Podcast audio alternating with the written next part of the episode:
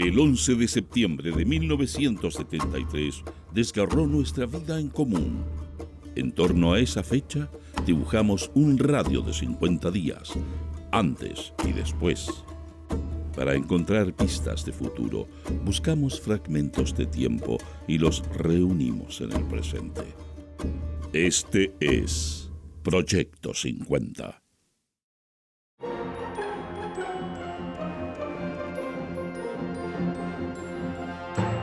Buenos días, estas son las principales noticias del lunes 6 de agosto de 1973.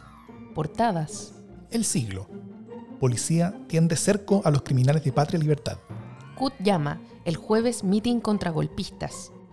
Gran triunfo de Chile 2 a 1. Se entregó otro implicado. El Mercurio. Chile en la ruta de la Copa del Mundo. Ganó a Perú 2 a 1. Crimen del comandante Araya no está resuelto sin solución huelga de servicios de locomoción. Noticias interiores.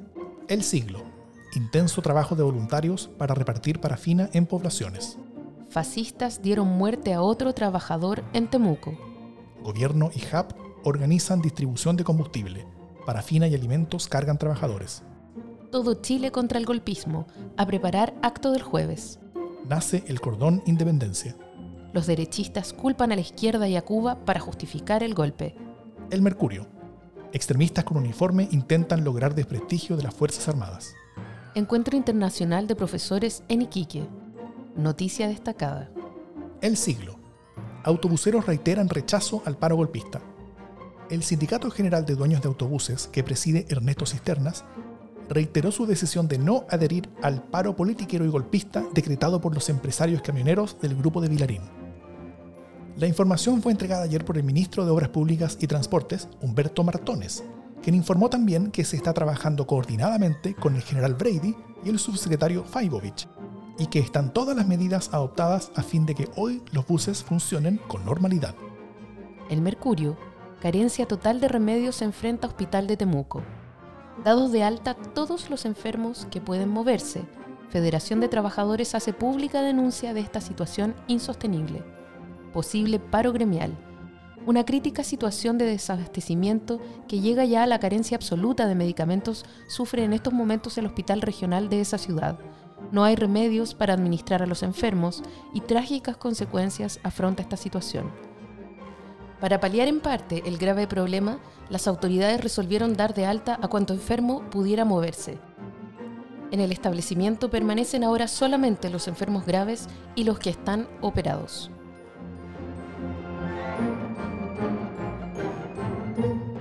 De nuestro ranking musical de la semana suena You're So Vain de Carly Simon.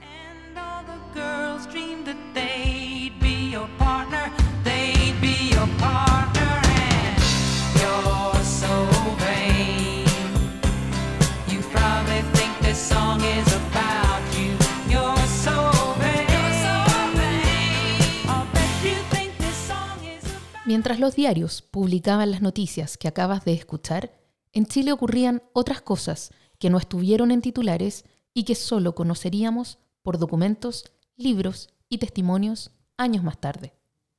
Marineros antigolpistas son detenidos por la oficialidad de la Armada. Muchos de ellos fueron torturados y exiliados. La Armada, de esta manera, previene que desde sus propias filas boicoteen el golpe que los generales ya estaban armando desde mediados de julio de 1973. Faltan 36 días para el golpe de Estado. Solo me cabe decirle a los trabajadores, yo no voy a renunciar. Se mantiene la presidencia general del país. La de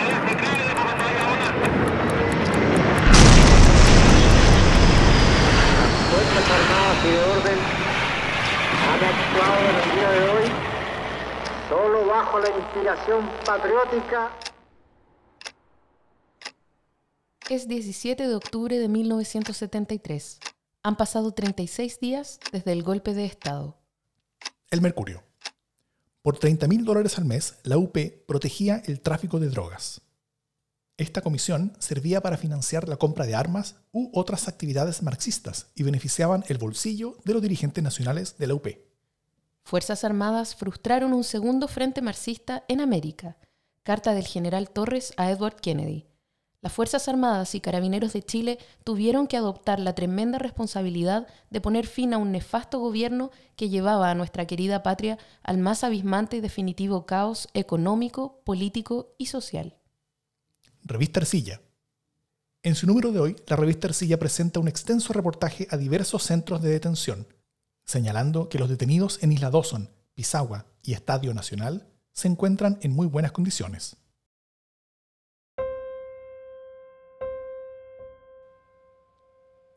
Este día sabemos que fueron asesinados Juan Matulich Infante, 19 años, socialista, en Calama, Manuel Cortázar Hernández, 20 años, estudiante, MIR, en Copiapó, Raúl Larravide López, 20 años, estudiante universitario, MIR, en Copiapó, Dagoberto Cárcamo Navarro, 20 años, obrero sin militancia, en Puerto Montt, Edwin Mancilla Gess, 21 años, estudiante, MIR, en Copiapó. Raúl Guardia Olivares, 23 años, funcionario público, socialista, en Copiapó. Adolfo Arismendi Pérez, 23 años, sin militancia, en Puerto Montt. Óscar Bugallo Celusi, 24 años, sin militancia, en Maipú. Atilio Ugarte Gutiérrez, 25 años, estudiante universitario, MIR, en Copiapó. Leomérez Monroy Seguel, 25 años, obrero agrícola, simpatizante del MAPU Obrero Campesino en Freire. Carlos Adler Zulueta, 25 años, sin militancia en Santiago. Adolfo Palleras Norambuena, 26 años, comerciante, MIR, en Copiapó. Juan Ampuero Gómez, 26 años, empleado comunista en Maipú. Beatriz Díaz Agüero, 26 años, sin militancia, en Santiago. Ricardo Montesinos Slaughter, 27 años, funcionario del FMI, sin militancia, en Santiago. Jaime Sierra Castillo, 27 años, locutor de Radio Atacama, socialista, en Copiapó. Winston Cabello Bravo, 28 años, ingeniero comercial, socialista, en Copiapó. Pedro Pérez Flores, 29 años, ingeniero en minas, socialista, en Copiapó. Fernando Carvajal González, 30 años, empleado de oficina, socialista, en Copiapó. Agapito Carvajal González, 32 años, chofer de obras sanitarias, socialista, en Copiapó. Benito Tapia Tapia, 32 años, funcionario del Mineral El Salvador, comunista, en Copiapó. Néctor Vincenti Cartagena, 33 años, profesor socialista, en Copiapó. Carlos Aguilera Bustos, 35 años, obrero sin militancia, en Santiago. Alfonso Gamboa Farías, 35 años, profesor y periodista, socialista, en Copiapó. José Argel Marilicán, 32 años, sin militancia, en Puerto Montt.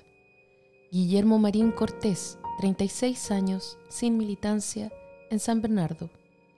Julio Saa Pizarro, 37 años, odontólogo sin militancia en Santiago. Maguindo Castillo Andrade, 40 años, funcionario del Mineral El Salvador, socialista en Copiapó. Néstor González Ramos, 43 años, dibujante técnico sin militancia en Santiago. Víctor Garretón Romero, 56 años, comerciante del Partido Nacional en Santiago. Juan Arellano Gómez, 63 años, pequeño agricultor sin militancia en San Javier.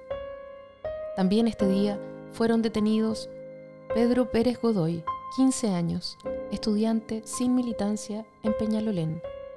José Valle Pérez, 15 años, estudiante sin militancia en La Cisterna.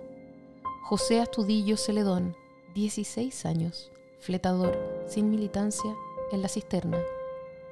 Óscar Enrique Miranda Segovia, 17 años, suplementero, sin militancia, en Melipilla. José Ramírez Díaz, 20 años, ayudante de Feria Libre, sin militancia, en Peñalolén. José Muñoz Bizama, 21 años, estudiante del Conservatorio, MIR, en La Granja. Alejo Nahuel Gual, 40 años, sin militancia, en Freire. Continúan desaparecidos.